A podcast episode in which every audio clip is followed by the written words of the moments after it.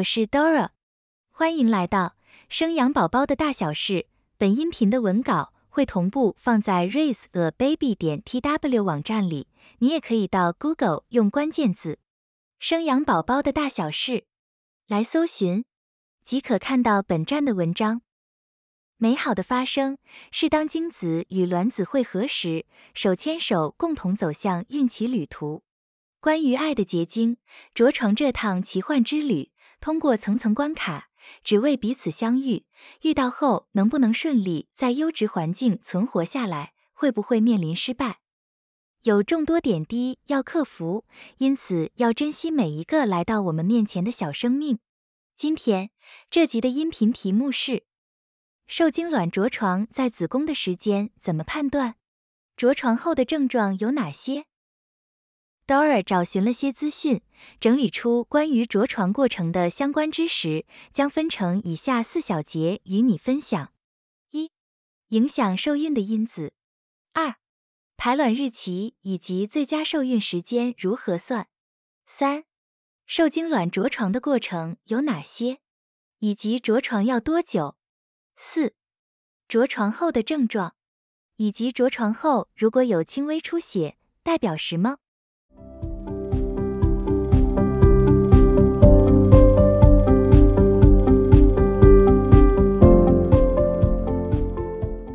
在最一开始，Dora 要与你讲的是有关于会影响受孕的因子。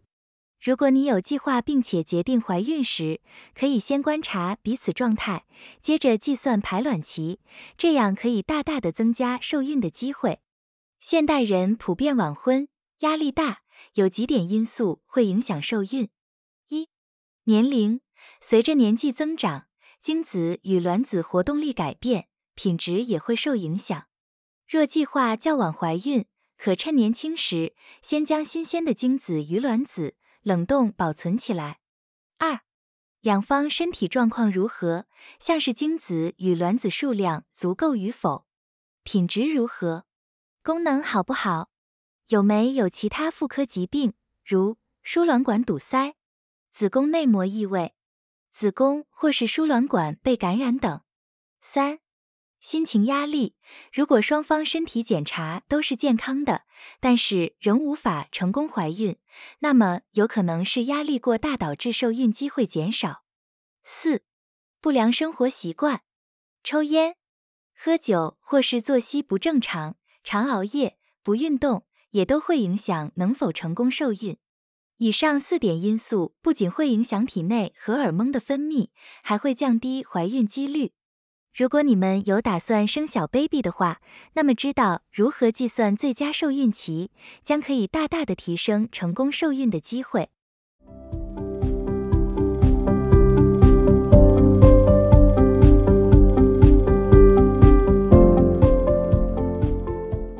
第二小节，如何得知排卵日期以及最佳受孕期要如何计算呢？排卵日期基本上可由月经周期来推算，但有太多外在因素让我们无法完全准确的预估。月经周期假设平均为二十八天，从月经第一天开始计算，周期的第十四天左右将会进行排卵，也就是排卵期。女孩排卵主要受黄体素刺激，因此我们可以借由排卵试纸来测的女性尿液中的浓度，以此预估排卵日。排卵期的前后三天就是最佳受孕时间。若是行房时恰好遇到女孩排卵，而男孩精子活动力正常，一般在二十四四八小时即可受孕。当精子与卵子一切准备好，同房后，精子靠自身尾巴的摆动逆流而上，在行进的过程会受到子宫颈分泌物的阻挡。以及女孩体内的白血球吞噬，最后活着抵达输卵管的仅剩少数。然而，在这过程中，精子被淬炼成具受精能力的精英，等待与卵子汇合。精子进入卵子以后，通过融合，然后形成一个新的细胞，这个细胞称为受精卵。形成受精卵后，再移动到子宫。附着完成才会形成胚胎受精卵附着在子宫的过程称之为着床。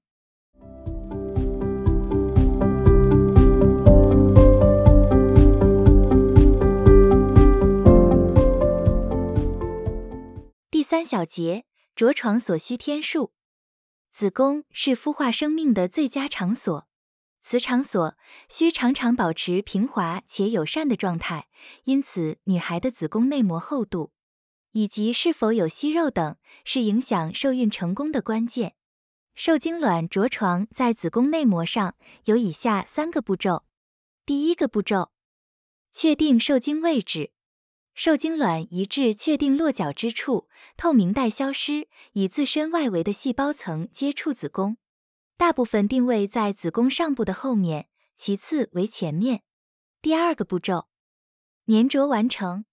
精子与卵子形成受精卵后的第四天，形成胚泡，粘住增厚的子宫内膜。受精卵的内外细胞与子宫细胞即将合体。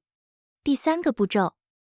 迁入子宫内膜，受精卵发出讯号，细胞分泌蛋白溶解酶，溶解子宫内膜细胞，间质及血管完全埋入子宫内膜中，且被内膜覆盖，完成着床，形成胚胎。着床的地方会发展为胎盘，而胚胎从这里获得来自妈妈的营养及排泄代谢废物。如果受精卵跑错地方，溜到子宫内膜以外的地方，如输卵管，我们称之子宫外孕。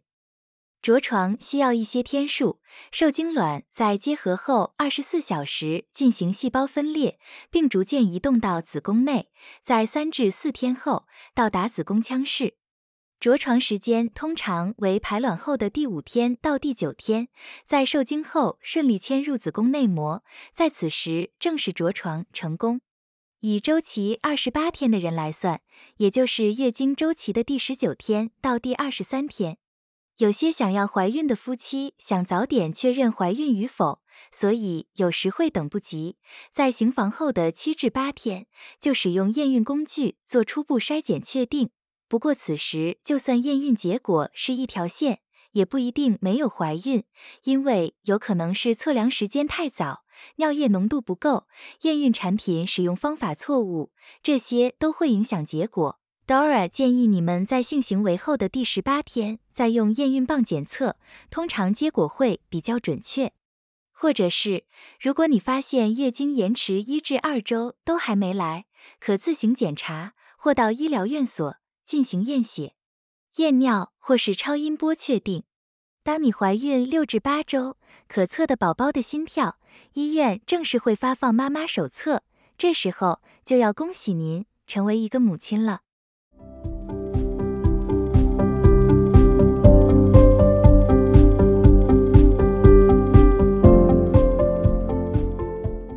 接下来是第四小节，Dora 要跟你讲的是着床后的症状。受孕后，女孩的外观看起来没有太大变化，但是在腹中的小胚胎正迅速的成长。最明显的信号是月经期没来，如果月经推迟大于十天，就应考虑到有怀孕的可能。如没来超过二个星期，建议到医院检查原因。有些人会有下腹部疼痛感，像是针刺、酸痛、闷痛感；另一些人会有微出血现象。一般女孩可能也会感觉较会恶心、呕吐，胃口的改变，食欲下降，容易疲劳，但有可能是太累或是心理压力大。如果月经有延迟七至十天，可以用验孕工具先测量看看。